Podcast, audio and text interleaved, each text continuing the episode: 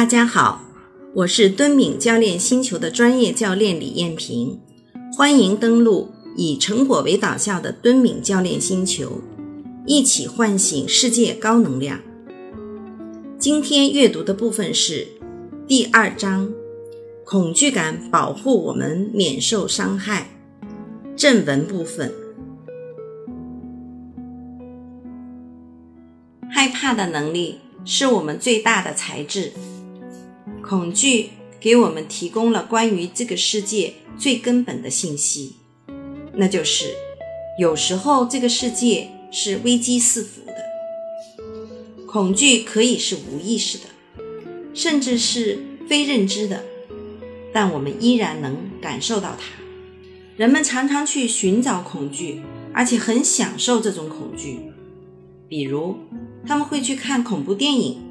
或者是鼓起更大的勇气去玩蹦极，恐惧可能是最重要的一种情绪，尽管有时候这种情绪会让人不高兴或者为难。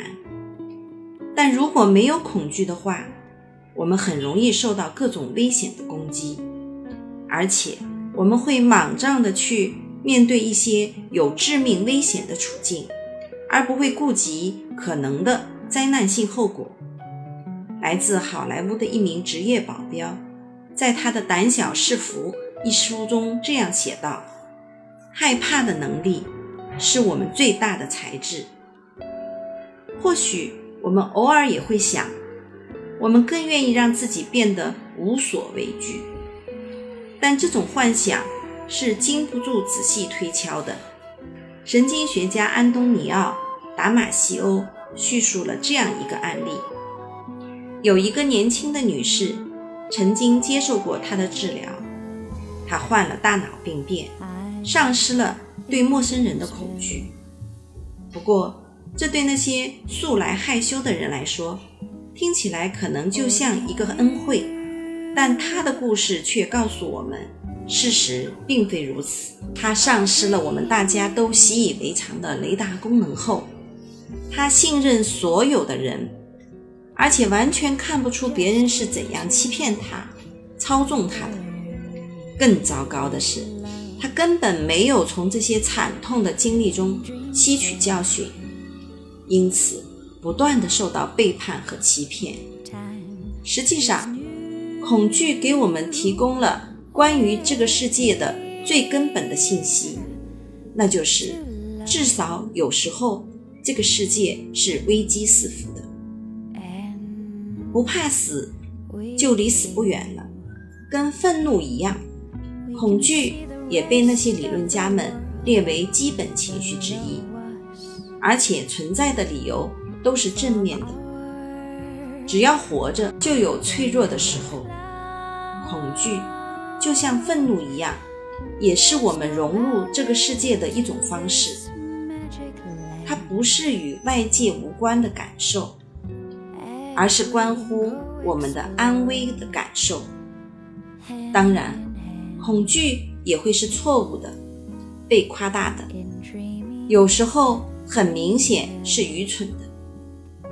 尽管这样，我们的大部分恐惧还是合理的，它对我们的生存很必要，而且还给我们提供了重要的信息。很多时候。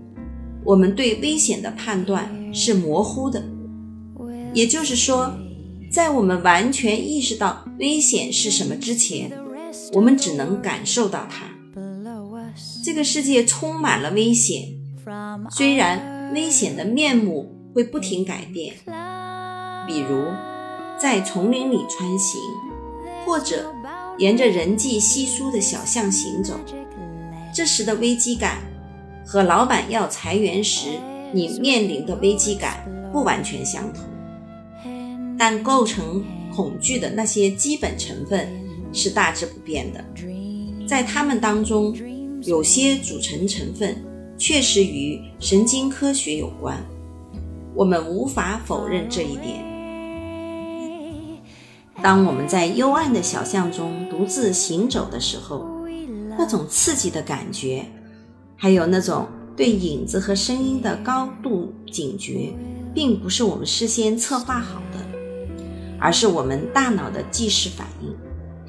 当我们得知同事被解雇以后，我们会彻夜难眠，感觉很紧张，因为我们会想象明天在老板办公室里开晨会的情景，还会敏锐地关注一些细节，比如当你走进办公室时，秘书的眼色。开会头几秒钟，老板的举止，这绝不只是出于好奇，而是非常个人、非常重要的。恐惧来自形状类似胡桃的小东西。正因为恐惧非常重要，所以它很容易用实验来验证。马丁·塞利格曼是积极心理学领域的权威人士。他就是通过电击小狗，使它们进入习得性无助的状态而一举成名的。要从神经学的角度来衡量恐惧的表征也很容易，通常是用医学手段来测量脉搏和呼吸频率，也可以测量皮肤的传导性和敏感性。我们在神经扫描领域。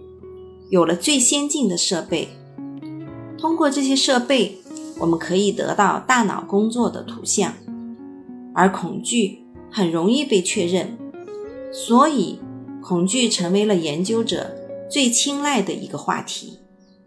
实际上，在神经学方面，与其他情绪相比，恐惧的研究已经比较深入了，但这也有一个危险，那就是。当我们在严格控制的实验室中得出结论后，我们会对恐惧的本质进行概括化，而且我们还会将这种概括化倾向转移到其他情绪中。但是，研究者在几十年前对恐惧所做的研究，已然对我们固有的有关情绪本质的看法提出了挑战。一百多年前，威廉·詹姆斯出版了他关于情绪的经典著作。在这本书中，恐惧占据了中心位置。他举了一个例子：某人在丛林中遇到了黑熊，并叙述了此人随即产生的强烈的生理反应。在他的叙述中，他把重心放在了神经系统和。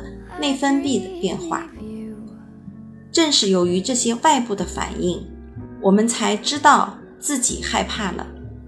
但是，詹姆斯关于情绪外部表现的理论受到了抨击。现在的理论家们将注意力放在中枢神经系统上，尤其是大脑。比如，神经学家约瑟夫·勒杜认为，恐惧来自。大脑中形状奇特、类似于胡桃的杏仁核，在勒杜看来，恐惧以及其他的情绪都是神经系统发挥的生物作用。这一论断实际上是基于这样一个事实：恐惧的产生是如此之快，以至于我们来不及去想，甚至连。哦天哪！一只熊，这样的想法都来不及掠过大脑。一个神经冲动传输到负责对恐惧做出回应的大脑中枢所需要的时间还不到一秒钟，而神经冲动传输到大脑的高级或者认知部分所需的时间则要长很多。有人可能会将此。与紧急任务中的决策相比较，在这种情况下，你必须很快地做出决策，由不得半点迟疑。有威胁才害怕，即使威胁来自幻想。勒杜争辩说，恐惧甚至不必是有意识的，恐惧就像蛋糕表层的糖霜。我认为这种说法。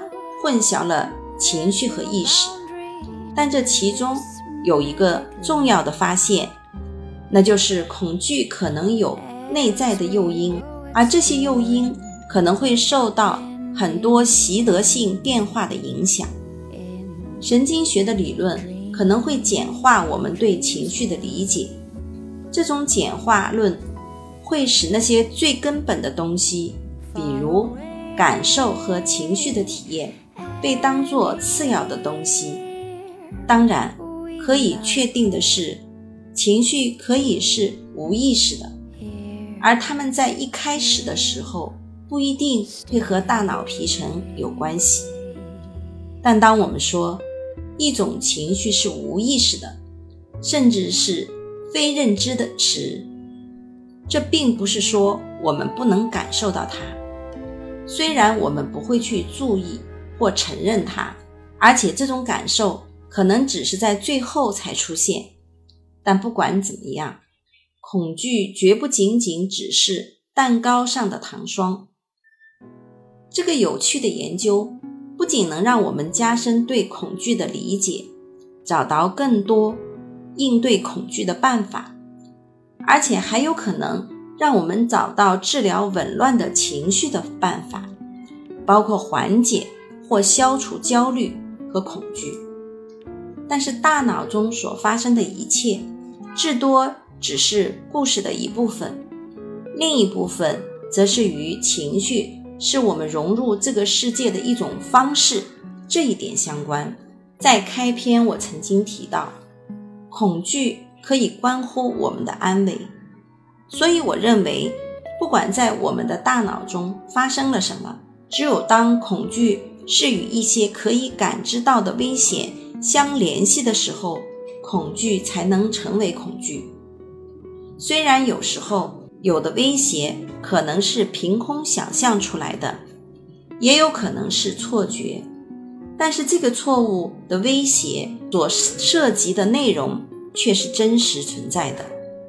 从另一个角度来说，有时候这种威胁或危险可能存在于我们的身体，甚至我们的大脑当中。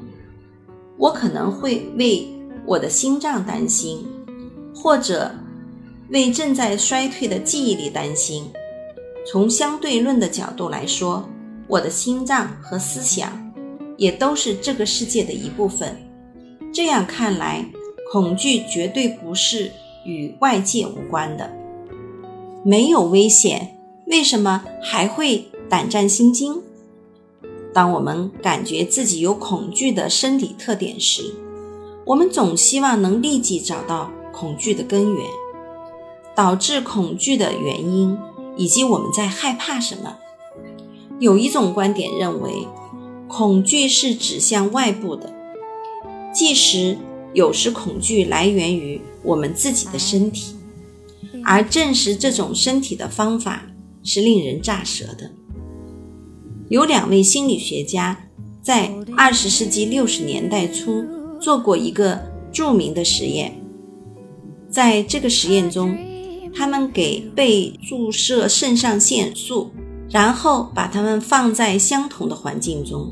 结果，那些以为注射的是维他命的被试，将他们被唤醒的情绪归为环境。这个实验表明，即便那些唤醒是通过人工方法激起的，我们还是会寻找一个目标、一个威胁或者威胁。所以。当一只狗突然受袭并强烈的感到疼痛的时候，他会奋力避开貌似的袭击者。他不能像我们一样理解这种疼痛是没有外在原因的。一个受幻觉困扰的偏执狂，总是将他所经历的幻觉当成是事实。尽管如此，恐惧还是与一些。人们能够感觉到的危险相关，不管这种危险是存在于外面的世界，还是我们的身体或大脑中，也不管它是真实的还是想象的。我想，最可怕的恐惧莫过于那些最私密、会影响我们最基本能力的恐惧，比如不敢再相信自己的思想或判断，或者不敢再相信衰老时的记忆。所以，我认为，在恐怖电影和一些宗教中，最令人恐惧的威胁是一个人的思想被陌生人夺走。这样说，并不是要否定之前的观点，即恐惧是与某种东西相关的，是我们融入这个世界的一种方式，而是想表明，恐惧也能和很多复杂的事相关。这对于那些思维简单的生物来说是很难想象的。没有为什么，就是害怕。如果恐惧总是和外界相关的话，那么有一点很值得我们去思考，那就是恐惧有时候是不受外界信息影响的。也就是说，恐惧的对象实际上并不是那么危险。由此看来，非理性的恐惧是很难根除的。即便我们对情况已有足够的了解，我们会很不留情面地对朋友说：“你都已经知道，统计学证明坐飞机比开车更安全，你怎么还会害怕坐飞机呢？”或者，你是知道那只蜘蛛不会咬你，而只想让你放开它的。你为什么还要害怕呢？因此，我们越来越明显的看到，恐惧不仅与外界有关，而且与其他东西也有关系。而能够证明这个东西究竟是什么的证据也很明显。神经学家发现，恐惧或多或少的与某些自动的。即本能的大脑反应有关系，而这些大脑反应可以独立发生，不必依赖外界的信息。所以，我们可以这样来解释那非理性的恐惧、恐怖症和那些控制不了的恐惧。有时候，那些本能的大脑反应是不顾我们对这个世界的了解而发生的。由于一些先前的创伤，我们的大脑会被某种反应卡住，哪怕是非常小的刺激也能引发恐惧。害怕坐飞机的人可能看过一张失事飞机的照片，这对他的心理产生了创伤。所以，只要一想到坐飞机，恐惧感就会占上风。而害怕蜘蛛的人。可能被蜘蛛咬过一次，所以他一看见蜘蛛就会害怕。威廉·詹姆斯曾说过：“我们的一些体验会让我们产生本能的反应，而不会受我们思维过程的影响。但是，对非理性的恐惧是习得的还是本能的这一问题，有两种不同层次的处理。我们一般。”称为理性的和感性的，但是这种叫法其实是错误的。实际上，在此我们需要做一个很重要的区分。但是在这之前，我们需要知道怎样区分，在哪儿区分，这需要我们谨慎对待。只要害怕，就一定是合理的。这里所说的两个层次。并不是指理性和感性两个层次，而是信念的两个层次。也许称为评估会更好。当我们对这个世界有所了解之后，我们便开始有了一些可以说是有理有据的信念或评估。这些信念或评估是与安危相关的，比如坐飞机和开车。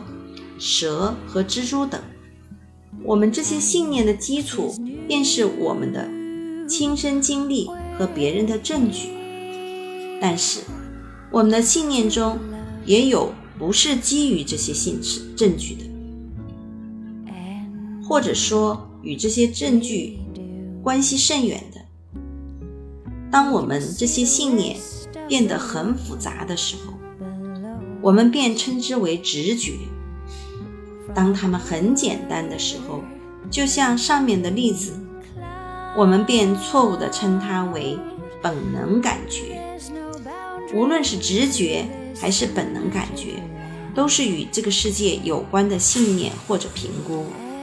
这些信念或评估很复杂，也很清晰，它们是有理有据的，但也可能。富含感情。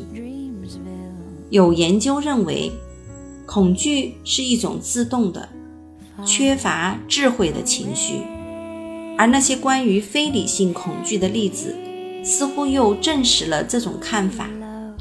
但这并不意味着我们对它束手无策，而只是说，仅靠进一步的知识积累，不足以改变我们的恐惧。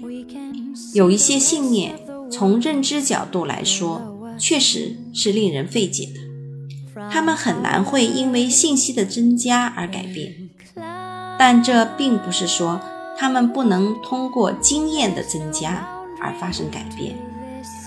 我们的直觉和本能感觉更容易去证实和强化那些我们认为是合理的信念和评估。很多恐惧显而易见是理性的。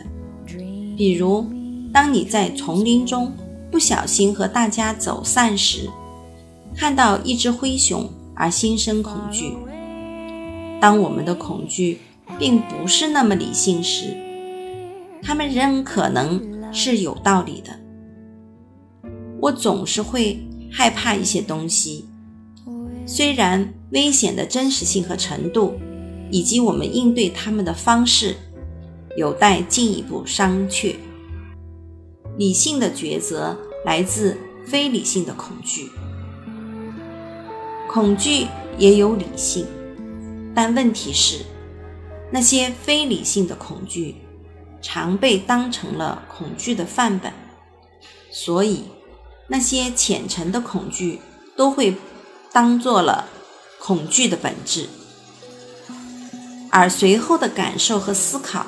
则被当作事后反应，即恐惧产生的结果。更不用说那些更深层次的推理、询问和调查了。但如果一种大脑处理过程不涉及感受和与外界联系的话，它就不能被称为情绪。这并不是否定恐惧是基于神经的，只是说。我们不应该太草率地对一些恐惧进行概括化，比如说恐怖症。我们不应该认为，因为这类恐惧是非理性的，所以总体而言，恐惧就是非理性的。更不应该将这种概括化扩大到所有的情绪当中。正因为我们总认为情绪和理性是对立的。所以，我们常常会不加思索地认定，恐惧也是非理性的。但事实常常不是这样。在很多情况下，恐惧是十分合理的、有作用的，也是理性的。而远不止这些，情绪是理性的必需品。著名的神经学家安东尼奥·达马西欧在他的病人记录中写道。那些信任和受损的病人，不仅丧失了害怕的能力，还丧失了做出理性抉择的能力。他们不能区分什么是重要的，什么是不重要的，也不能区分什么有危险，什么没危险。这个神经学上的证据对我的论点来说极为重要。我在这本书中将反复提到这一点。情绪和理性并不是对立的，而是相互补充、相互关联的。它们是构建美好生活的必要成分。长期的恐惧、正常的恐惧、愚蠢的恐惧。恐惧有很多类别，有些恐惧在很大程度上是无法控制的神经反应，而其他的则很复杂。与学习密切相关，恐惧的体验可能突如其来，而且是完全无意识的。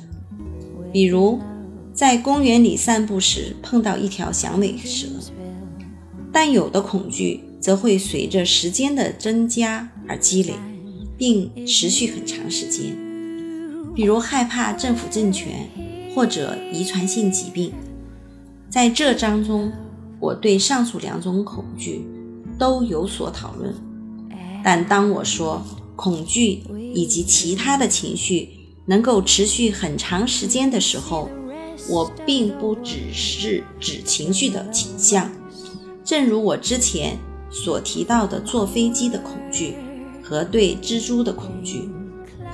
如果一个人害怕坐飞机，这种害怕只有当他们不得不面对上飞机这个事实的时候才会有。对害怕蜘蛛的人来说，只有当他看到蜘蛛的时候，才会感到害怕。那么，什么是能够持续很长时间的情绪呢？现在，让我们来想象一个长期害怕上司的雇员，或者一个生活在丈夫虐待恐惧下的女性。这种恐惧不只是由某种特定刺激而引发的害怕倾向。实际上，他们是个人体验及人格中持续的结构，所以有人会声称，这种恐惧在自己清醒的每时每刻都会运作，不管大脑中或者身上正在发生什么。如果这种恐惧不是关于某种东西，比如所感知到的危险。那它就不能算是正常的恐惧。实际上，那些导致恐惧的对象可能并没有那么危险，或者他们只是看起来危险，或者当时的情景只是一个玩笑。这些由无知或者错误信息所产生的恐惧，也可能是合理的。前提是，如果这个人。有足够的理由相信自己当时确实身处危险之中。相反，愚蠢的恐惧是指相关的信念或评估是不合理的，他们缺乏足够的证据来证明被怀疑的对象确实有危险。正常的恐惧也有可能是无意识的。很多时候，当一个人面临危险时，由于他完全专注于如何让自己摆脱危险，所以不会注意到自己的恐惧。似乎只有当危险过去后，我们才会感到害怕，才注意到自己身上的反应。比如，汽车终于在撞到我们前的最后一刻停了下来。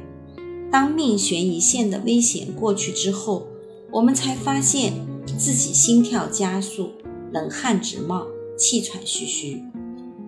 但我们不应该将这些生理上的特征误认为是恐惧，更不应该将恐惧等同于我们意识到我们害怕了。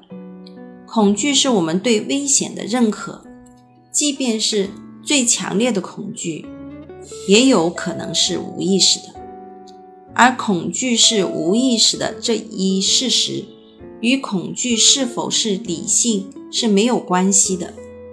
一种情绪可能是无意识的，但它可以同时是理性的，只要我们有足够的理由去解释这种情绪。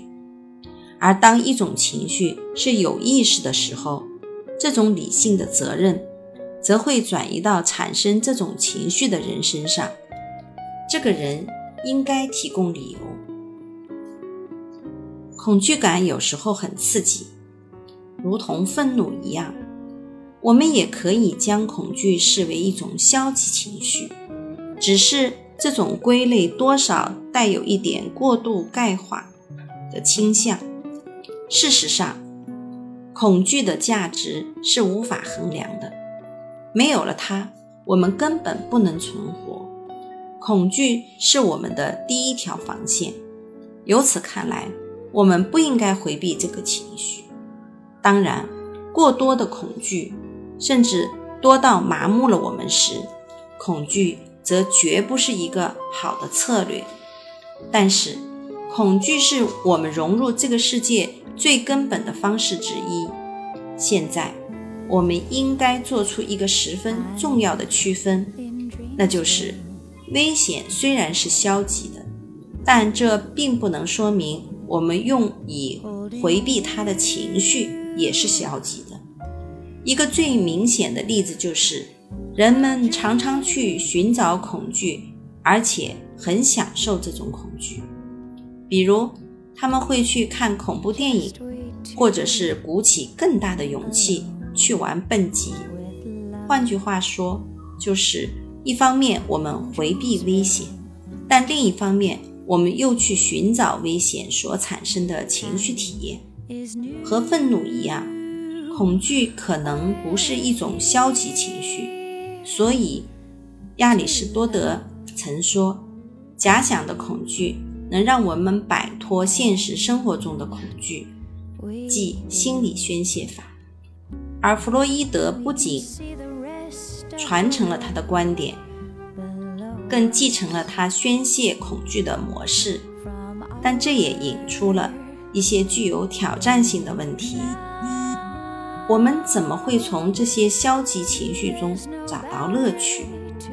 如果我们真的能从中找到乐趣，那是不是说这种情绪根本就不是消极情绪？恐惧和乐趣是可以兼容的吗？难道这种情绪并不是真正的恐惧？这些问题都表明，要想完全了解极其复杂的恐惧。我们依然任重而道远。今天的阅读内容就到这里，我是敦敏教练星球的专业教练李艳萍，感谢您登录以成果为导向的敦敏教练星球，一起唤醒世界高能量。我们明天继续阅读